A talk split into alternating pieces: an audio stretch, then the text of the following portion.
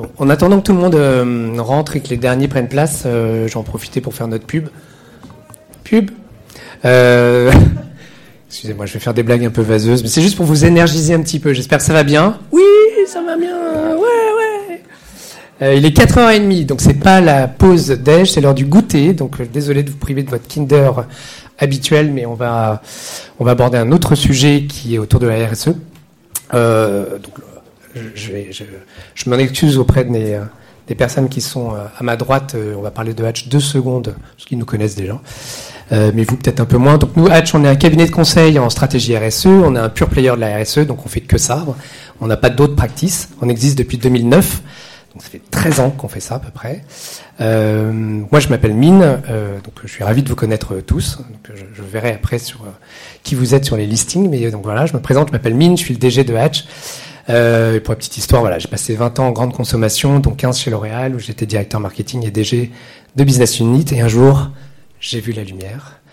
Euh, j'ai voulu m'engager plus. euh, j'ai croisé la route d'Alexis Krisev qui est dans la salle. Dit, où est-ce qu'il est, Alexis? Alexis, t'es où?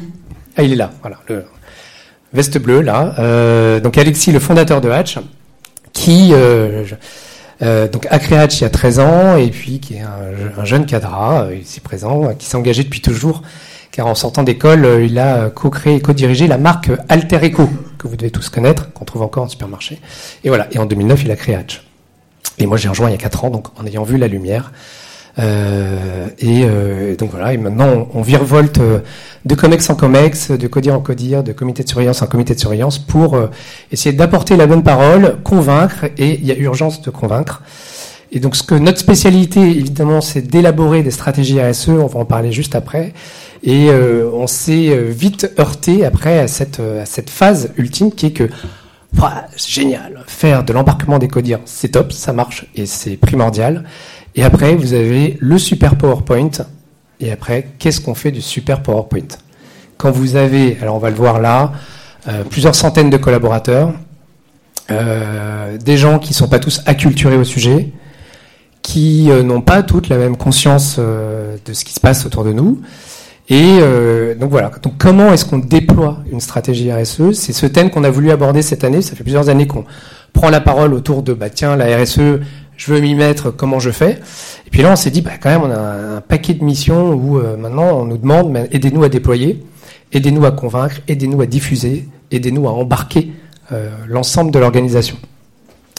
Donc ce qui nous a euh, paru intéressant euh, cette fois-ci, c'était euh, bah, de demander à des, euh, entreprises différentes euh, qui, ont eu et qui ont toujours des problématiques un petit peu différentes d'intervenir.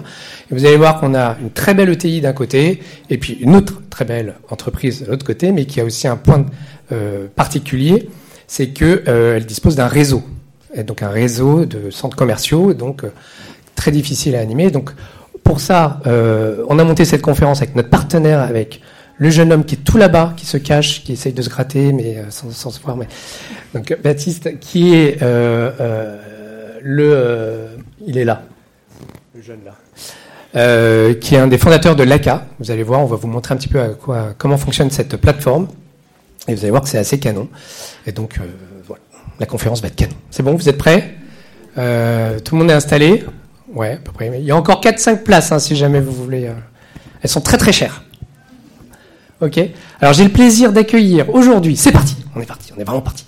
Euh, Guillaume Clément. Voilà. On applaudit bien fort. Allez, on se met en énergie. Alors. euh, Guillaume est le président du groupe Blanchon. Euh, je vais vous décrire quel est, enfin, quel est le groupe juste après. Euh, CEO et président. On a Corinne, Corinne Test, qui est la directrice RSE euh, de Carmila. On a euh, Antoine Dion, qui est là. Et donc le, directeur du centre de Montesson, dans la région parisienne, si je dis pas de bêtises. Et euh, voilà, on a, vu, on a voulu avoir la voix du terrain, euh, concrètement, comment ça a été vécu par le terrain, parce qu'on parle de déploiement, on embarque le terrain, et donc que pense vraiment le terrain? Parce que sinon, après nous, dans nos tours d'ivoire, euh, on est très content, on a envoyé une newsletter, mais est-ce que ça suffit donc, Exemple et retour concret avec Antoine. Et puis on a Baptiste, donc, comme, comme j'ai présenté tout à l'heure. Là, on l'applaudit vraiment fort. Attention, il va rougir. Euh, Ok, donc on a, comme je vous le disais, deux entreprises très différentes. La première, c'est euh, le groupe Blanchon. Donc il y a un groupe qui aujourd'hui, donc ETI française, plus de 400 collaborateurs, a sept sites industriels, euh, a fait trois acquisitions récentes en Europe, donc en pleine expansion internationale. Donc ça c'est hyper important, on reviendra dessus, parce qu'on va voir comment la RSE peut aussi devenir une colonne vertébrale quand vous faites de l'expansion internationale pour intégrer des nouveaux collaborateurs et des nouvelles structures. Et puis une gamme de plus de 8000 articles qui sont euh, qui, avec une offre complète. Les deux marques les plus connues euh, sont Blanchon dans le monde professionnel, et puis quand vous allez chez le roi Merlin, vous trouvez croiser la marque Saint-Hilor. Donc voilà, je dis pas de bêtises, euh, c'est bon. Euh, donc euh, leur spécialité, c'est tout ce qui tourne autour de la protection, de la décoration, de la rénovation du bois. Donc si vous avez une terrasse, n'importe quoi en bois, un parquet, planchon, pub. une pub. et donc voilà, les sols, les bardages, les terrasses, les meubles, etc. Alors le deuxième groupe, Carmila. Donc Carmila, centres commerciaux, vous savez que donc Partout, vous avez euh, des grands euh, magasins type Carrefour, etc.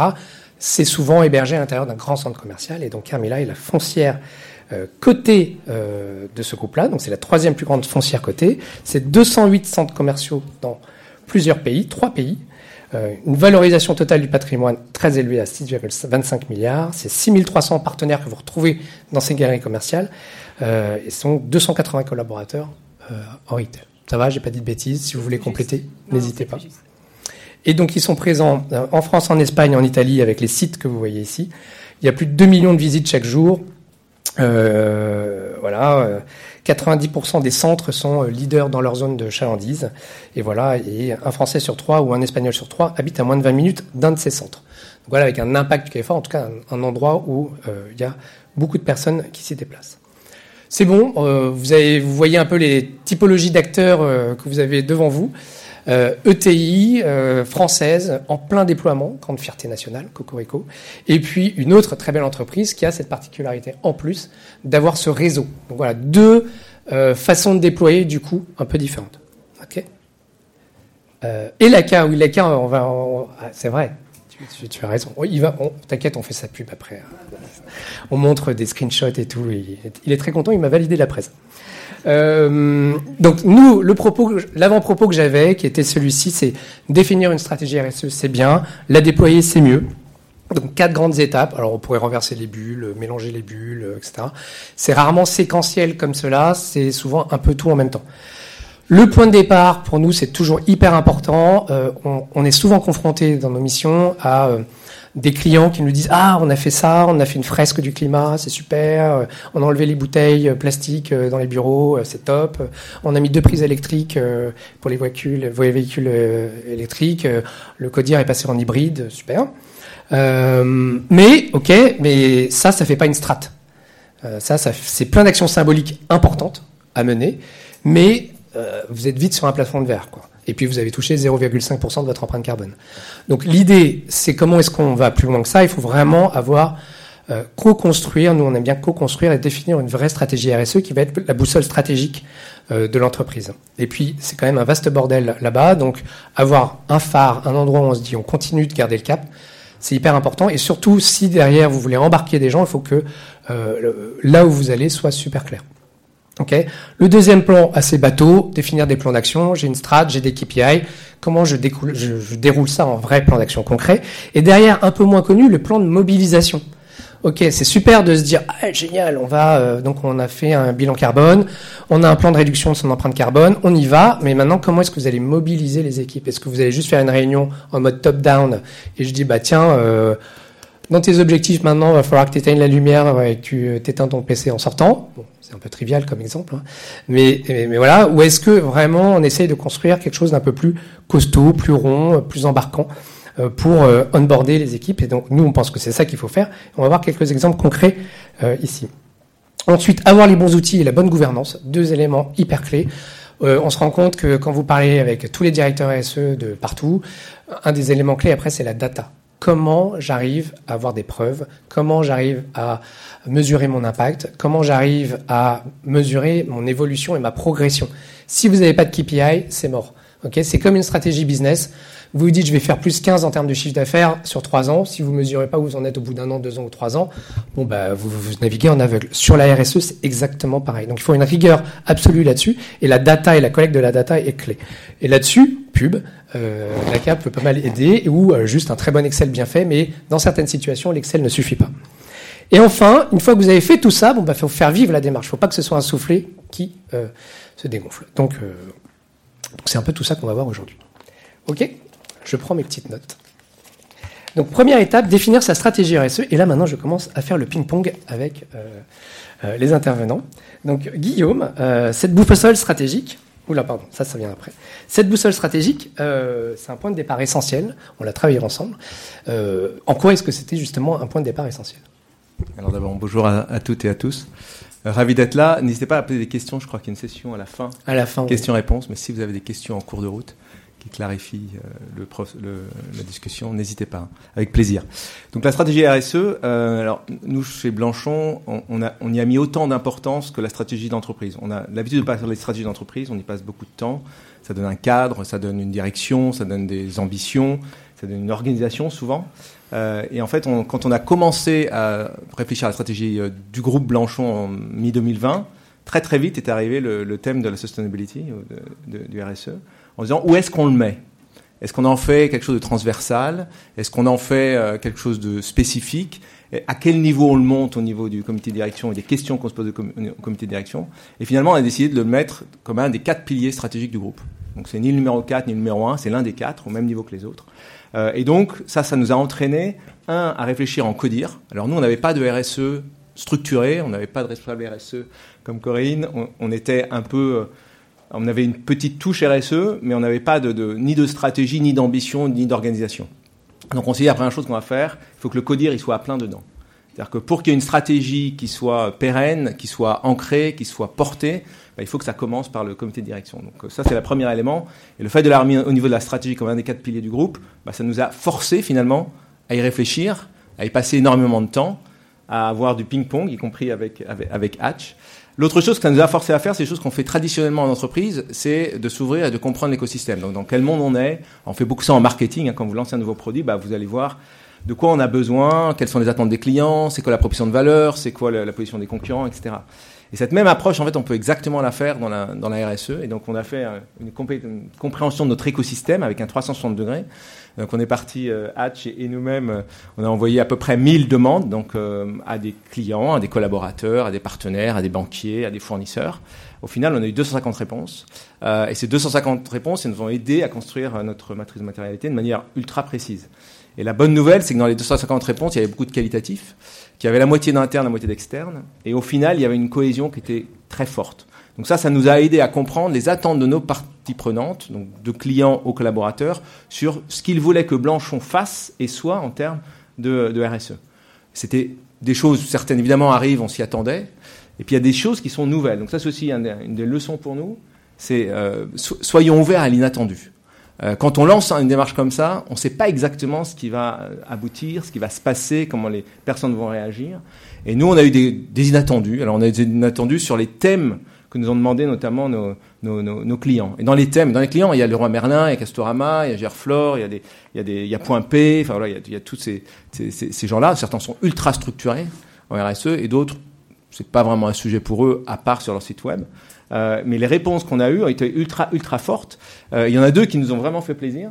Euh, au sens où ça nous a éveillés. La première chose, c'est sur la traçabilité. Nous, on est un fabricant de, produits finis que vous pouvez acheter, mais dans un saturateur ou une lasure ou une peinture, il y a énormément de matières premières. Le, un des éléments qui nous est remonté, c'est de dire, on voudrait savoir d'où viennent les matières premières que vous utilisez. Et de remonter la chaîne jusqu'au bout. Ça, c'est vraiment un élément clé. On n'avait pas du tout pensé à ça. C'est assez compliqué, hein, pour être très clair, parce que c'est très mondialisé. Mais au moins, ça a été un sujet euh, nouveau et qui embarque les équipes à la fois de R&D et de marketing. Ça, c'était extrêmement fort. Il y a un autre thème hyper inattendu. C'était un thème sur euh, vous devez aider votre écosystème à commencer par les artisans. Nous, on, est, on, on vend à, à vous-même, hein, du grand public, mais on vend aussi à des professionnels, en direct ou indirectement, donc à des artisans, hein, des charpentiers, des menuisiers, des parqueteurs. Euh, et il y a besoin de s'assurer que ces artisans-là bah, soient compétents et puissent continuer à avoir les bons produits, le bon usage euh, pour pas gâcher, pour pas euh, dépenser des produits à, ne rien faire. Et donc vous avez cette responsabilité-là en, tant qu'entreprise. Donc c'est typiquement cet inattendu-là qu'on est en train de, en train, en train. Donc voilà le, les deux points essentiels. Il y avait un autre point sur lequel on a beaucoup travaillé avec, avec Mine, c'est une stratégie RSE en tout cas pour nous. Il fallait qu'elle soit ancrée et donc qu'elle soit presque unique à Blanchon. Alors déjà, c'est quasiment impossible, hein, parce que vous êtes sur les sites internet, vous voyez, stratégie on trouve toujours les mêmes mots, euh, les mêmes engagements. Tu viens de parler des voitures hybrides, du codir, très bien, euh, de la réduction d'empreinte carbone. Donc il y a en général la même base, mais néanmoins, notre ambition, c'est de se dire, on veut que cette stratégie, quand on la lise entièrement, elle représente notre groupe. Représente ses valeurs, et on peut pas l'appliquer à un autre groupe. Donc c'est pas tellement les points individuels qui font la différence, c'est la somme des points mis ensemble. Et ça, a été, on a eu énormément de discussions là-dessus. Et, ça nous a semblé essentiel dans une comité de direction pour que ensuite on puisse le déployer. Parce que si on a une stratégie RSE qui est très générique, euh, qui est très peu ancrée dans les process, dans les habitudes de consommateurs, dans la culture d'entreprise, c'est très compliqué de le passer ensuite à des collaborateurs. Nous, on a 440 collaborateurs euh, qui, font de l'opérateur jusqu'au euh, PhD. Donc, on a des, populations extrêmement différentes. Donc ça, ça a été ultra, ultra important. Canon. Et, et côté euh, Carmilla, ça a commencé l'aventure en 2020 également, avec euh, une élaboration d'une vraie stratégie RSE. Oui, alors bonjour à tous. Euh, en 2020, en fait, on a souhaité redonner un second souffle à notre stratégie parce qu'elle a été initiée dans les années 2017. Et en 2020, on commençait à constater que peut-être on s'éparpillait un petit peu, comme vous le disiez tout à l'heure, sur des sujets qui n'étaient pas forcément au cœur de notre impact, et parce qu'on n'avait peut-être pas assez euh, travaillé euh, en collaboration avec euh, l'ensemble de nos parties prenantes. Et on a fait un peu le même exercice de faire le tour des attentes des uns et des autres, et ça passe en effet par l'extérieur, mais aussi par nos collaborateurs, par la mobilisation du comité de direction et c'est vrai que la base, c'est même euh, la direction que doit donner euh, l'équipe dirigeante hein, pour mhm. euh, vraiment qu'on se donne les moyens d'avancer. Et donc en 2020, on s'est dit qu'il fallait refaire un point et, se reposer les bonnes questions, remettre un peu les choses à plat et identifier vraiment les sujets qui étaient prioritaires et qui avaient le plus de matérialité pour nous. Donc en, effet, euh, la, matrice de matérialité est un bon outil pour euh, vraiment choisir les sujets qui ont un impact euh, important et, éviter la dispersion. On a forcément travaillé avec les gens du terrain, comme on, le dit régulièrement en travaillant avec les équipes qui sont au, cœur des centres commerciaux, puisque vous le disiez tout à l'heure, on est, des centres de, de rencontres avec euh, des parties prenantes qui sont nombreuses. Donc c'est important de connaître les attentes des uns et des autres. Et ce travail collaboratif est essentiel à la fois pour co-construire et après pour préparer la deuxième phase qui va être le déploiement et euh, l'engagement de tout le monde. Mmh. Alors, ce qu'on peut voir, c'est qu'une fois qu'on a établi cette stratégie, bah, il faut l'impliquer. Donc, on passe au point 2, c'est définir les plans d'action. Donc, vous avez votre strat qui est bien faite. Est-ce que là, d'ores et déjà, nous, en tout cas dans la méthodologie Hatch, on embarque généralement soit un codir, soit un codir élargi, on entre 12 et 15 personnes et on les fait réfléchir. Il y a un vrai exercice de maïotique pour que ce soit eux euh, avec qui on va co-construire la stratégie. C'est hyper important. Pourquoi? Et euh, ça nous différencie un peu de certains de nos confrères, c'est parce que euh, nous, on pense à l'après. Une fois que vous avez votre joli PowerPoint, qui va faire le rollout? Qui va la déployer? Qui va être l'ambassadeur. Si vous avez une personne qui s'en charge, c'est forcément moins efficace que si vous avez un groupe de 12 personnes qui l'ont vécu, qui l'ont réfléchi et qui après vont pouvoir en parler et pas en parler pas seulement en réunion, mais à la cantoche, etc., euh, etc. Donc c'est hyper important d'avoir ce pôle d'ambassadeur dès le départ. Alors ensuite, on a défini cette stratégie et puis après, on essaye de créer des plans d'action, phosphorer, etc. Et chez, euh, bah, chez Manchon, on a fait un truc euh, assez exceptionnel. J'étais même moi surpris. Mais je me souviens, Guillaume, tu avais présenté ça à l'ensemble des collaborateurs. Et là, qu'est-ce qui s'est passé? L'exceptionnel peut-être au coin de la rue. euh, non, le, ce, que, ce à quoi euh, se réfère Mine, euh, la question s'est posée, nous, une fois qu'on avait posé la stratégie au niveau du comité de direction, c'est effectivement qu'est-ce qu'on qu'est-ce qu'on fait et comment on la partage, sachant que le niveau de maturité dans l'organisation était ultra varié. Donc la première chose qu'on qu'on ait faite, c'est de, c'est de la structurer très fortement avec des KPI. Donc on a six thèmes dans notre stratégie RSE et elle est très visuelle. En une page, on a un one-pager là qui, qui, permet de présenter ça. Et on a mis deux, trois KPI pour chacun des systèmes. Une fois qu'on a eu ça, on s'est dit il faut absolument qu'on le partage. Un, qu'on partage le chemin qui nous, qui nous, a amené là, parce que c'était un chemin long. Hein. on a, on a mis entre 6 et 8 mois pour arriver à une page, donc on n'est pas très rapide. Mais néanmoins, les, les allers-retours nous ont, nous ont vraiment aidés. Donc on est, on est allé à la rencontre de l'ensemble des collaborateurs. Donc on l'a fait en physique c'était euh, au moment où on pouvait à nouveau se, redéplacer. Donc dans les usines, hein, donc on a fait dans nos usines, dans les centres logistiques, dans les filiales étrangères, euh, du présentiel en présentant la démarche, le pourquoi, et là où on en était rendu, et nos attendus. Alors ce qui était essentiel, c'est de dire les attendus, c'est-à-dire qu'il y a un moment donné pour le déploiement, euh, on avait plusieurs options. Il y avait une option de dire on va recruter une responsable RSE tout de suite Corinne va revenir, va nous rejoindre. Mais, euh, et puis, on va, on, va faire quelque chose d'assez, d'assez descendant. En fait, on a, on a pris un parti pris qui est très différent, qui était de dire, on, venait de refaire la stratégie et donc on venait de refaire aussi les valeurs du groupe. Et dans les valeurs du groupe, il y avait deux, il y en a quatre valeurs, mais il y en a deux qui étaient qu'on a réussi à, raccrocher de manière complètement intrinsèque à ce projet. C'est l'audace d'un côté et la responsabilité de, l'autre. Donc on s'est dit, premièrement, on a ces valeurs-là, c'est bien aussi que dans les grands projets transversaux du groupe, euh, on porte aussi nos valeurs. Donc on va porter valeur de l'audace, on va être audacieux. Donc Yamine, non, on va pas faire comme tu, as l'habitude de faire. On va faire un appel à candidature. Et l'appel à candidature, il est pour tout le monde. Donc il est pour les, alors à l'époque on, on, était 360, alors il est pour les 360 collaborateurs du groupe, qui que vous soyez, où que vous soyez, quelles que soient vos fonctions, vous pouvez candidater sur ces systèmes-là.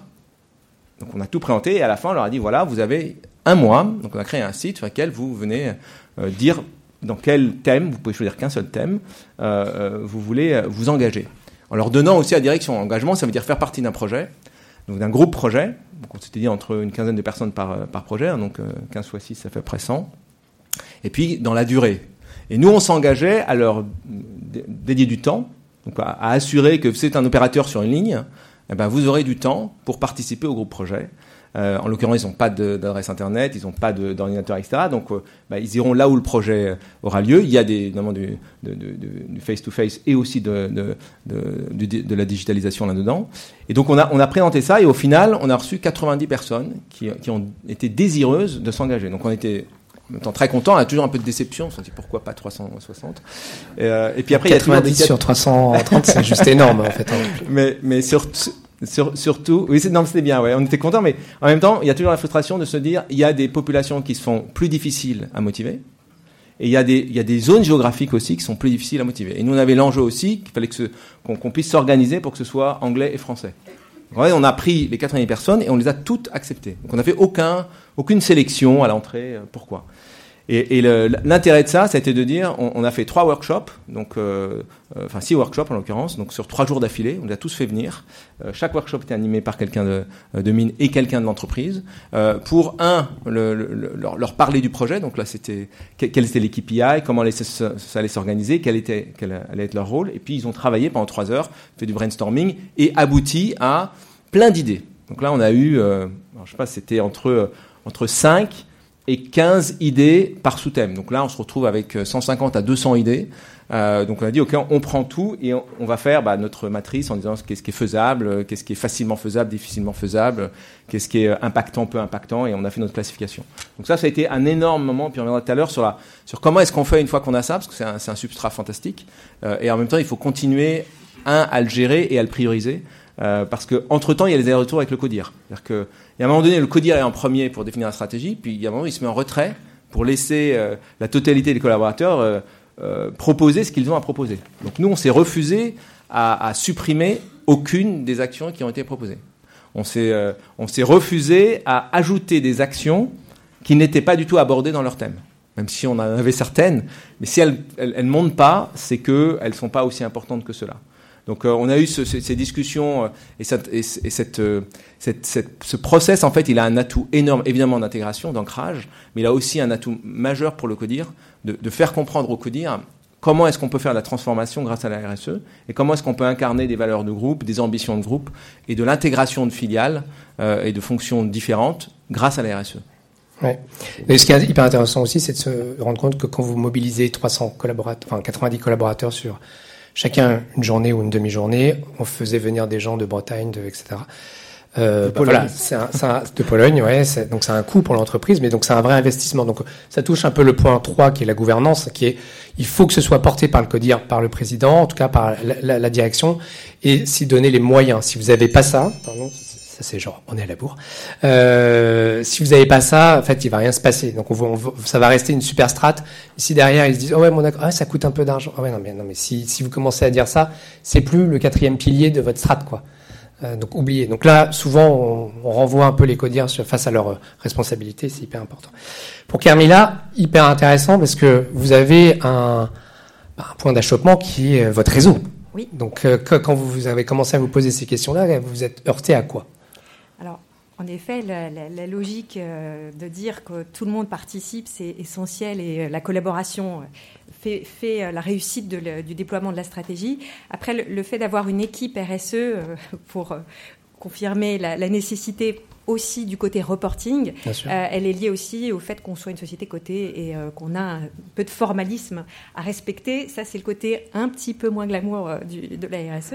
Mais c'est quand même nécessaire de passer par cette étape de, de, rigueur, de formalisme, parce que sinon on reste sur une étape un peu incantatoire où on se donne des objectifs et si on mesure pas, il, il est très facile de dériver sans forcément s'en rendre compte.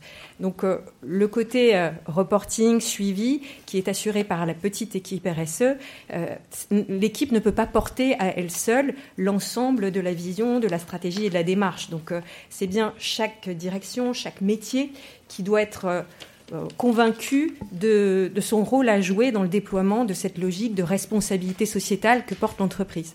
Donc c'est effectivement essentiel de toucher l'ensemble des collaborateurs. Et vous le disiez, on a 200 sites commerciaux qui sont répartis sur trois pays. Comment s'assurer que chacun ait bien compris la priorité, l'enjeu, le rôle qu'il peut jouer. C'est une difficulté à laquelle on a été rapidement confronté euh, parce que, euh, évidemment, c'est pas tous les jours évident de rassembler tout le monde euh, géographiquement, même si la direction avait donné des moyens. Euh, bon, on est un peu rattrapé par la réalité du quotidien. Un directeur de centre, Antoine pourra témoigner, c'est six jours sur sept en permanence sur le site au contact de, des clients et des commerçants. Donc, mmh. Il y a aussi des réalités qu'il faut gérer. Et donc, il y a des outils, et là, on, on, va pouvoir en parler un peu plus précisément. Il y a des outils qui, heureusement, nous permettent de vraiment dépasser ça et, et même de valoriser, d'en faire des opportunités. Donc, c'est là où ça devient très intéressant de dépasser ce cadre de reporting un peu contraint, euh, soyons honnêtes, ouais, euh, pour en faire quelque chose à la fois d'efficace, qui embarque les équipes et qui, qui permettent au quotidien euh, bah, d'être une vraie valeur ajoutée. C'est là où on se disait que avant euh, la, votre rencontre avec Baptiste et, et, et Lacar, euh, vous étiez un peu sur Excel, donc avec euh, toutes les procédures un peu pénibles euh, via l'Excel quand vous devez remonter 260 Excel et les consolider, etc. Ça. Donc du coup, c'est intéressant de, de, de, parler un petit peu de, de l'ACA. Baptiste, est-ce que tu peux un peu, toi, de ton expérience avec tous les différents euh, groupes que tu as pu accompagner, tu avais identifié un certain nombre de problématiques communes de euh, tous ces clients et du coup, comment est-ce que tu as essayé de résoudre ça avec euh, ta plateforme? Ouais, je vais répondre très rapidement, comme ça je laisse la parole un maximum à, à Antoine et à Corinne et, et Guillaume qui, Antoine qui trépigne d'impatience de prendre la parole. Euh, L'ACA, pour vous dire en deux mots, l'ACA, c'est un outil qu'on a lancé qui est dédié aux entreprises multisites. Donc, euh, réseau de centres commerciaux, on travaille avec euh, Leroy Merlin, réseau de magasins, on travaille avec un réseau de maisons de retraite. En fait, entreprises multisites qui ont des établissements répartis sur tout le territoire et qui ont donc des gros enjeux de comment on va mobiliser tous ces établissements qui ont une diversité très variée en local, qui ont des priorités très différentes des sujets RSE en local. Euh, et donc, l'outil va aider à, au niveau siège à animer tout ça et à piloter la démarche, à suivre pour s'assurer que ça marche. Et surtout, notre grosse force depuis les débuts, c'est qu'on a toujours été très présent sur le terrain pour aller rencontrer les directeurs d'établissement, les gérants de magasins, les gérants de maisons de retraite, discuter avec eux et comprendre les vraies problématiques du terrain. Antoine fait partie des premières personnes qu'on a rencontrées à l'époque quand on a lancé l'outil.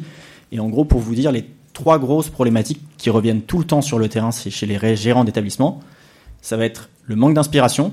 Globalement, la RSE, tout le monde sait aujourd'hui qu'il faut en faire, mais personne ne sait ce que c'est concrètement. C'est très rare qu'en local, les personnes soient au courant de ce qu'est la stratégie RSE du groupe et de comment elle se déploie avec les différents axes stratégiques. Donc il y a un vrai besoin de savoir ce que font les autres du réseau pour pouvoir s'en inspirer et faire comme eux. Il y a un deuxième gros frein qui va être le manque de temps. C'est sans, doute le plus gros frein aujourd'hui. Toutes ces personnes qui gèrent des, centres commerciaux, des magasins, des maisons de retraite, leur priorité, c'est pas la RSE. Leur priorité, c'est le business, c'est faire tourner leur établissement, s'assurer que ça continue d'exister au fur et à mesure du temps. Et la RSE, c'est quelque chose à part qu'ils font quand ils ont un peu de temps par-ci par-là. Donc il faut que toutes les choses qui traitent de la RSE soient des choses qui soient rapides à faire avec des guides clés en main, que le reporting soit hyper simple, ludique et agréable, sinon c'est des choses qui vont pas être faites. Et enfin, le troisième gros frein qui est clé en local, c'est le manque de valorisation. En local, il se passe plein de choses. C'est exceptionnel. Toutes les actions qu'on voit passer, toutes les initiatives qui se passent en local, c'est exceptionnel. Mais ces initiatives, elles sont pas valorisées. Pas valorisées dans les entreprises. Personne en interne n'est au courant que dans tel centre commercial, il s'est passé une action. Et personne en externe, vis-à-vis des clients, des fournisseurs, des parties prenantes, n'est au courant concrètement de ce qui est mis en place sur le terrain. Et donc, nous, notre rôle, ça va être aussi de faire remonter toutes ces initiatives pour valoriser et valoriser les personnes comme Antoine qui se battent au quotidien pour faire euh, bouger les lignes. Ouais, super intéressant. On peut voir là sur l'écran euh, des exemples de fiches euh, vous poussez des idées qui sont en ligne avec euh, les grands piliers de la stratégie RSE du groupe, et puis avec un certain nombre de rewards, donc de points. Et à chaque fois qu'un centre va réaliser une action, hop, ça remonte. Et donc du coup, euh, le point, on collecte l'information. Chaque centre peut voir comment il progresse, se comparer. Il y a un reporting automatique qui se fait par région, au niveau national, etc. Donc c'est un formidable outil. Et savoir traquer ça, c'est quelque chose de très très fort et qui est hyper important. Après aussi, quand on est dans les fonctions RSE, de pouvoir faire la preuve que ça marche auprès de sa direction générale. Donc ça aussi, c'est euh, hyper important. Et donc justement, euh, on parlait, là, il y a un mot qui revient tout le temps, c'est la collaboration, c'est mobiliser. Et donc Antoine, toi, tu bah, as été acteur, comme disait euh, Baptiste, juste avant, c'est que tu as été un des premiers à, être embarqué dans l'histoire. Est-ce que tu peux nous raconter un peu comment tu l'as vécu? Qu'est-ce que ça t'a apporté? Voilà, du très concret. Euh, à toi la Bonjour à tous. Ça fait six ans que je suis directeur de centre euh, aujourd'hui, bientôt, bientôt 7. Et tout de suite, on a été embarqué par le groupe, hein, la maison mère, c'est le groupe Carrefour, qui a déployé rapidement le, le, le Hack for Food. Et ce déploiement RSE dans tous les magasins, nous, en tant que centre commercial, il fallait qu'on euh, arrive à aider euh, le, groupe à, porter ce thème particulièrement. Je fais une petite aparté. Parce qu'avec Corinne, en, arrivant euh, ici et en se baladant, dans le salon, on a été marqué par bah, votre, votre tous présents dans le centre, dans, dans, ce salon. Vous êtes hyper impliqués, vous êtes euh, entre guillemets éduqué, même si j'aime pas ce mot-là, mais vous avez l'habitude et vous avez cette conviction-là. Et le parallèle qu'on fait, c'est que quand on reçoit beaucoup de public, parce qu'en Montesson, par exemple, c'est 5 millions de visiteurs à l'année, c'est l'équivalent du nombre de visiteurs de la, Tour Eiffel, pour faire un, un, parallèle. Euh, c'est beaucoup, beaucoup, beaucoup de, trafic qui génère beaucoup de, de vie, donc de déchets. On se faisait la remarque tout à l'heure, c'est que si tous nos clients pouvaient avoir la même la même, la même discipline que vous, euh, on aurait des, des vraiment de, de, de, de, voilà, on dirait le job il est vraiment bien fait en termes de, de ce que tu disais, euh, Guillaume, tout à l'heure, c'est d'impliquer les gens. Voilà. Il faut impliquer les gens et ça c'est le plus, je pense que c'est le nerf de la guerre de notre job au, quotidien.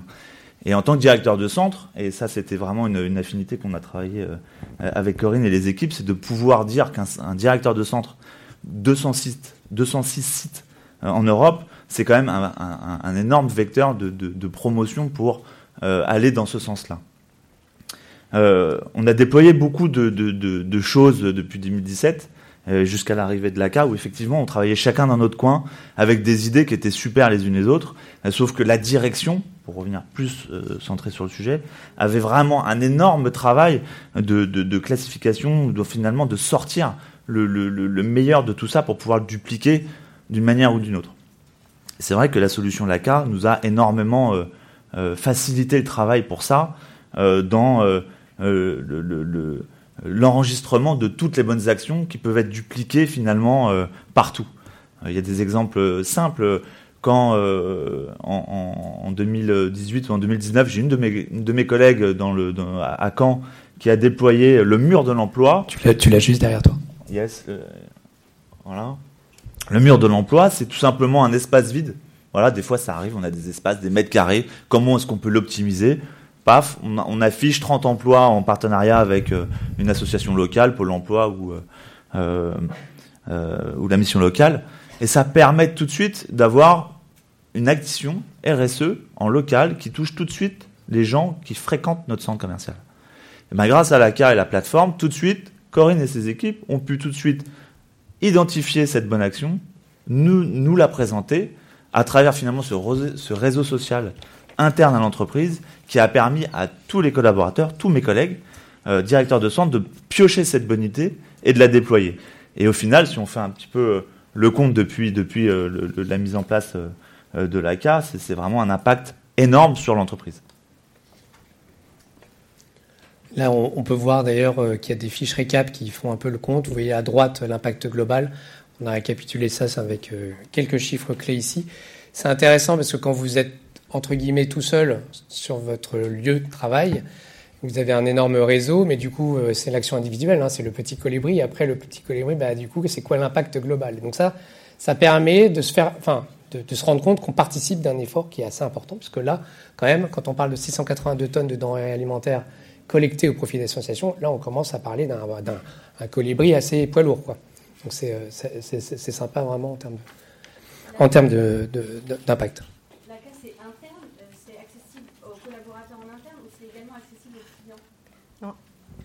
C'est interne pour l'instant. C'est interne pour l'instant. Donc ce qui, euh, ce qui a bien fonctionné, moi, de ce que j'avais retenu quand on avait préparé, c'était le dialogue permanent. Vous êtes euh, en permanence, donc vous avez mis instauré, on parlait de gouvernance euh, sur l'un des tout premiers points, le, troisième point. La gouvernance, c'est non seulement donc avoir les bons outils comme l'ACA ou nous, ça, l'ACA, c'est un partenaire avec lequel on travaille chez Hatch. on est en train de déployer dans une banque avec 3000 collaborateurs, 300 agences, et donc on, on, a suivi ces étapes, définir la strate, ensuite plan de mobilisation, comment on peut mobiliser, quels sont les bons canaux de communication pour toucher les employés, et puis après, quand vous déployez, vous pouvez utiliser euh, ce type d'outils euh, quand c'est multisite, et donc là vous avez besoin d'animer une communauté, etc. Et la gouvernance, elle vient évidemment du top, donc essentiel convaincre le top management, et puis après c'est qu'est-ce que vous mettez en place pour la faire vivre, c'est le quatrième point, mais c'est très lié à la gouvernance. Donc c'est donc juste pour commencer, Carmela, tu as mis en place euh, des comités RSE, il y a plein de choses que, que tu as pu mettre en place. Donc est-ce que tu peux nous raconter un peu ça pour que le soufflet ne, retombe pas quoi? Oui. Comme, comme, le disait Antoine, en, fait, localement, euh, il y a beaucoup de créativité, il y a beaucoup d'initiatives qui peuvent quelquefois partir un peu en dehors des, clous euh, par rapport à une stratégie. Alors qui n'est pas juste le fait du roi et le fait du siège, hein, c'est juste parce que on a mesuré et on sait que notre stratégie elle est robuste parce qu'on a mesuré les impacts, on a fait une vraie analyse. Et donc c'est important que dans le dialogue entre les équipes terrain, la direction RSE, la direction, euh, on va dire, qui, peut porter la stratégie au-delà de, de, la société, il y ait ce dialogue qui donne du sens et qui permette d'expliquer pourquoi, à un moment donné, une proposition va pas être retenue et mise en valeur euh, parce qu'on va se disperser et qu'on devient euh, limite euh, contre-productif par rapport à notre feuille de route. donc ça, c'est quelque chose qui est essentiel d'accompagner en termes de, discussion et d'explication parce que ça peut être vite, une source de frustration pour les équipes qui se sont mobilisées, qui, qui ont porté une idée. Et, ça nécessite en fait beaucoup de pédagogie, d'explication et c'est nécessaire du coup d'avoir ces moments où on a l'occasion d'expliquer, de, de, de, répondre aux questions. Ce sont des comités, il y a le, réseau ambassadeur, il y a euh, au sein de l'équipe RSE euh, bah, des, chefs de projet qui, s'occupent d'animer ces, réunions-là. Vous avez trois, quatre webinars par euh, Voilà, on fait aussi de la sensibilisation, des explications, toujours par l'outil webinar, parce que ça c'est un, impact direct, on peut le regarder en différé, donc ça ça, perturbe pas trop l'organisation quotidienne des équipes. Donc oui, c'est vraiment un échange permanent et c'est important qu'il y ait l'implication à la fois des équipes RSE et à la fois du terrain, parce que euh, l'équipe RSE va pouvoir remettre un peu du sens et de la direction, et puis les équipes terrain, bah, c'est elles qui, en général, ont le plus d'idées mmh. pour, euh, pour alimenter, parce que nous, on a, on a défini des, directions. Après, comment ça se met en œuvre bah, C'est vraiment euh, ceux qui le vivent au quotidien qui ont le plus, plus d'idées intéressantes. Ouais, c'est clair. Et pour terminer, je disais, il y avait, on s'est rendu compte avec avec toi, Guillaume, qu'il y avait d'autres euh, d'autres euh, side effects, enfin des effets collatéraux positifs euh, qui étaient intéressants aussi dans toute cette démarche, même si on est, nous, on est sur le point de déployer. Mais du coup. Il, y a, probablement deux ou trois thèmes qui sont intéressants pour rebondir sur ce que dit Corinne. Parce que, évidemment, la, RSE, il faut dire ce qu'on va faire, il faut faire ce qu'on ce qu'on a dit. Et ça, c'est essentiel. Donc ça, ça veut dire qu'il y a la thématique de la communication, donc des relais, etc. Et puis il y, a y vraiment une thématique de gestion de projet. Et ça, je voudrais aussi enfin, euh, vous sensibiliser à ça, c'est que euh, des projets RSE, c'est comme des projets marketing. au sens où si vous lancez un nouveau pro, un produit sur le marché, vous avez un vrai projet, vous avez un vrai suivi de projet. Si vous lancez, nous, dans notre cas, on a de la R&D, donc du développement, on a des chercheurs, on a, on a après euh, une évaluation du marché. Enfin, il y, a tout un process. Et ben exactement la même chose peut s'appliquer à, la RSE. Et ça, ça, solidifie de manière incroyable les projets RSE qui deviennent des projets d'entreprise, qui sont pas que de la communication et de la sensibilisation, qui sont du faire. Euh, nous, quand on a décidé d'impliquer nos 90 collaborateurs, ils ont des, ils ont des plans d'action qu'ils ont à mettre en œuvre. Donc, premièrement, ils ont à les définir, ils ont à les timer, à les séquencer, à les mettre en œuvre. Et on a aussi décidé, pour être sûr qu'on aille jusqu'au bout, c'est qu'on euh, a six thèmes, on a euh, chacun des thèmes a un sponsor qui, qui, fait partie du comité de direction. Et parce qu'en fait, on a, on a besoin d'avoir le relais, parce que la remarque qu'on a au début, c'est de dire oui, on va faire des choses, ça va se perdre. Pas par, euh, par mauvaise euh, volonté, c'est juste ça va se perdre. Et on a même poussé le vice jusqu'à mettre un sponsor sur des sujets qu'il ne connaît pas. Qu'il ne connaît pas. Donc, euh, pour qu'il puisse justement pas être celui qui a l'autorité sur le sujet et qui puisse aussi découvrir une autre facette de l'entreprise. Euh, et ça, franchement, c'est des petits trucs comme ça, mais quand vous organisez la gouvernance, vous pouvez avoir plein d'éléments managériaux collatéraux comme ça que vous pouvez introduire qui sont hyper intéressants. Donc ça, c'est vraiment essentiel. Typiquement, oui, sur la traçabilité, on n'a pas mis notre directeur R&D ou des opérations, on a mis notre CFO. On connaît rien, elle a une formation juridique, euh, donc euh, voilà. Mais c'est peu importe en fait, parce que c'est pas le sujet. Le sujet, c'est ils deviennent porte-parole des groupes, et donc quand les plans d'action sont terminés, chaque groupe viendra les présenter au comité de direction. Donc il y a, y, y a, une forme de donc pensez à ça parce que et ça c'est des choses aussi qui nou, sont nouvelles. Ce quoi fait référence mine aussi, c'est que d'entreprises de, on va dire des ETI de notre taille, la gestion de projet c'est pas nécessairement une compétence acquise. Il y a des gens qui l'ont. Oui, en R&D vous l'avez parce que c'est quasiment obligatoire, c'est du temps long, il faut gérer 24 à 36 mois pour lancer un produit. Donc oui, en marketing en général on l'a. Mais dans les autres fonctions, vous l'avez pas. Donc c'est aussi un moyen d'avoir des, des, des projets RSE structurés de faire entrer de la compétence. Évidemment, il y a de la transversalité, parce que dans les projets, vous avez des gens qui ont des fonctions extrêmement différentes, qui ont des, aussi des, des, des niveaux d'éducation différents, des langues euh, différentes. Alors, on essaie de faire des groupes anglais, des groupes français. Mais ça, c'est vraiment, vraiment essentiel, parce que ça fait avancer d'autres sujets largement au-delà de la RSE. Puis, il y a un autre thème qui est un thème pour nous euh, important, il y a pas mal de boîtes en France qui ont confronté en ça, à ça, c'est quand vous êtes en croissance, notamment en croissance par acquisition, ce qui est notre cas, ben, il y a un moment donné, ben, oui, vous allez acquérir une entreprise. En l'occurrence, nous, euh, on en fait une en Suisse, une en Belgique, dans les Flandres et une aux Pays-Bas, qui n'ont pas la même culture. Ils n'ont pas la même expérience de la RSE, ils n'ont pas la même définition de la RSE, et c'est pas du tout au même niveau nécessairement dans leur organisation ou dans leur stratégie. Donc ça, c'est aussi un des éléments d'intégration, d'accélération d'intégration d'entreprises que vous rachetez. La RSE est un extrêmement bon levier. Pourquoi? Parce que là, on, on, une boîte qu'on a racheté au mois d'avril, donc c'est hyper récent, mais ils étaient très demandeurs d'eux. Mais ils sont arrivés un peu après la bataille, puisque les plans d'action, les groupes avaient été formés, etc. Et, et, néanmoins, ils ont levé la main. On leur a présenté, ils ont levé la main. Certains ont dit, nous, on aimerait bien être raccrochés au wagon. Pas de problème. Vous pouvez rentrer. Et donc, ils ont choisi. Donc, on a cinq néerlandais qui, qui sont en train d'être dans chacun, dans chacun des projets. Et en même temps, ça les aide à comprendre là où on en est, ce qu'on veut faire, quel est le projet d'entreprise. Donc ça, c'est vraiment important. Et ça nous, ça nous donne aussi un œil un peu plus critique sur les acquisitions qu'on fait. Donc c'est intéressant aussi dans, le cadre d'acquisition, parce que vous avez des due deals euh, environnementales par nécessité quand on fait des acquisitions, comme vous avez des due deals financières, euh, juridiques et compagnie. Mais les due deals environnementales, en généralement, elles sont sur les risques environnementaux de l'entreprise. Elles sont pas sur le projet environnemental de l'entreprise, la stratégie RSE, la culture RSE du groupe. C'est pas des choses, en général, c'est assez secret, confidentiel, donc on n'a pas accès à ce genre d'informations. Et néanmoins, c'est essentiel de l'évaluer aussi. De... Pardon? On doit t'arrêter là. Ok, je m'arrête alors. Non mais je dis juste ça parce que c'est intéressant, parce que c'est aussi un autre levier d'évaluer la, la, RSE dans les acquisitions. Alors, euh, on va se mettre, on va être chassé. Mais est-ce qu'il y a une, juste une question, parce qu'on va, on va être chassé de la salle une question pour euh, Guillaume. Je ne sais pas si ça fonctionne le, le micro. Euh, pour vos, vos, 90 ambassadeurs, enfin, j'ai deux, deux, questions en une. D'abord, vous avez euh, présenté votre démarche RSE directement auprès des usines. Donc là, j'aimerais savoir quel a été l'accueil. Est-ce que vous avez été compris?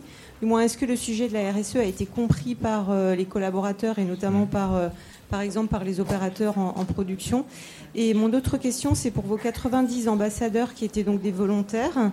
Est-ce que vous avez eu de la perte au feu euh, ou est-ce que vous avez euh, réussi à les motiver avec ces projets suivis, et, etc. Merci pour la question. Je vais faire court, hein, ouais, je suis bavard. Ouais, on doit sortir. Euh, donc sur la première, oui, alors donc on a présenté en visu. Euh, on a eu la chance, c'est que dans les six thèmes qu'on a retenus, il y avait des thèmes qui étaient directement qui s'associaient aux, collaborateurs, en particulier aux opérateurs. On a un thème sur la sécurité au travail. Donc l'environnement de travail et la sécurité, c'est essentiel quand on est un industriel. Donc ça, par nature, ça a fait écho aux opérateurs tout de suite. Donc on n'a pas eu de problème à leur expliquer que la sécurité au quotidien, ça fait partie de la stratégie RSE. Et c'est un thème sur les six. Donc ça, ça a plutôt très bien marché et tout le monde a pu en fait se rattacher. Il y a la transformation, euh, il y a la R&D, donc on a trouvé le, le bon moyen. Après la perte au feu, c'est un peu tôt parce que là, on, on est en phase de lancement. Donc on a lancé les ateliers, on a lancé les plans d'action, mais on est démarrage, donc on a un peu l'émulation du début. Donc j'ai envie de vous dire, attendons 12 mois, on va voir ce qui se passe. Mais je pense qu'on a assez de motivation intrinsèque euh, chez, chez les collaborateurs pour aller jusqu'au bout. Il y aura un peu de perte au feu parce qu'il y a des gens qui partent. Hein. Mais on va s'arrêter là. Voilà. Désolé. Merci. Alors, ce que je vous... merci beaucoup déjà. On espère que ça a été euh, concret. euh, voilà. On vous propose, nous, euh, tout Hatch, euh, toute l'équipe Hatch, on va être sur le stand euh, Bicorp PU60. Euh, là, dans le couloir aussi, on peut continuer un peu. Si vous avez quelques questions, on est là. Comme ça, j'imagine que on peut continuer un peu la conversation. Et encore, merci beaucoup pour votre attention. Il y a un flashcode si vous avez envie de laisser des impressions sur les prochains ateliers que vous aimeriez voir l'année prochaine. Sachant que demain, on en a un autre sur la double matérialité qu'on anime également. Euh, donc euh, venez nombreux. Et un énorme merci à nos intervenants. Merci pour votre temps et merci d'être venus. Au revoir et bon salon.